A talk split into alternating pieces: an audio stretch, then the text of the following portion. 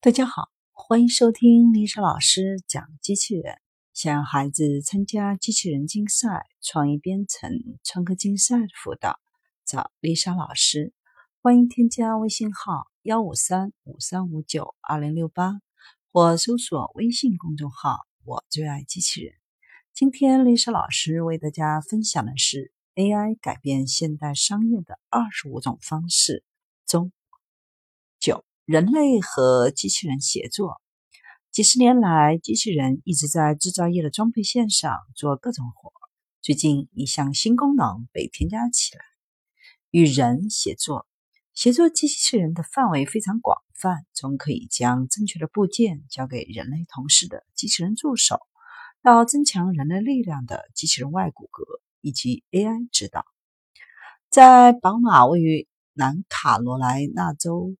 斯巴达堡的工厂，绰号为“夏洛特小姐”的协作机器人正在负责安装车门。奔驰正转向协作机器人，帮助那些豪华汽车生产线的个性化生产。比如，在更加灵活协作机器人的帮助下，工人可以更快的定制化轿车所需的各种零件进行拣选。十、为清洁能源提供动力。如果风能比化石燃料还要便宜，并且便宜到一定程度，那么将风能转化为电能的过程会更加高效。西门子开发的机器学习技术正在发挥这方面的作用。研究人员意识到，通过使用天气和组件振动的数据，巨大的风力涡轮机可以不断的微调自身，调整转至叶片的角度。但是人无法正确的计算并且分析出这一点。而这是 AI 和机器学习的用武之地。计算传感器生成的所需参数，在以前仅被用于远程维护和服务诊断，现在他们也在帮助风力涡轮机产生更多的电力。该技术甚至可以调整涡轮机以适应那些从前面经过的气流，而这些气流是无法预测的。十一，密切关怀凡人。人类似乎并不太了解自己的极限在哪里。他们往往吃的太多，睡得太少，并高估了一段时间内可以取得的成就。在有些场合下，比如感恩节的晚餐，行为可能看起来并不是那么重要。但在一些行业，比如长途货运或重型设备操作，这种行为不仅危险，而且是灾难性的。这也就是为什么越来越多的公司使用人工智能来保护高风险行业的员工。经过数百小时数据训练的系统，能够实时的监控操作员的心率、体温、疲劳程度和紧张的情绪指标，并在个人需要休息或休息时发出信号。至于我们其他人，可以期待在未来的车库中看到这类技术。汽车制造商正在构想让汽车监督人类的办法。虽然该技术目前仅限于在几个车型的仪板上闪烁的咖啡杯图标，但是与大多数主要汽车制造商合作的人工智能公司已经开始使用语音和面部识别技术来检测疲劳程度，将很快成为新车的标配。AI 正从以下三个方面让我们变得更安全。十二，武器自动锁定装置。如果企业和五角大楼愿意的话，能够自动锁定目标的杀人机器人距离我们并不太远。不过到目前为止，还没有制造出自主性致命武器。可能构成这类武器系统基础的人工智能技术正在顺利的研发过程当中。比如，五角大楼最引人注目的人工智能计划，旨在研发借助机器学习算法即可识别恐怖分子的无人机，协助军队打击反叛分子。对于国防工业来说，这并不算什么新鲜事儿。但是，五角大楼开始越来越多的向硅谷寻求人工智能和面部识别方面的专业技术，并引发争议。谷歌甚至宣布退出了项目。未来，公司赢得利润丰厚的新人工智能合约的唯一障碍，可能就是他们自己不愿意再做。十三，避免威胁。未来可能有效防止网络和真实生活遭受攻击，让人们代价不要那么惨痛。二零一七年，个人数据的泄露造成的平均损失近四百万美元。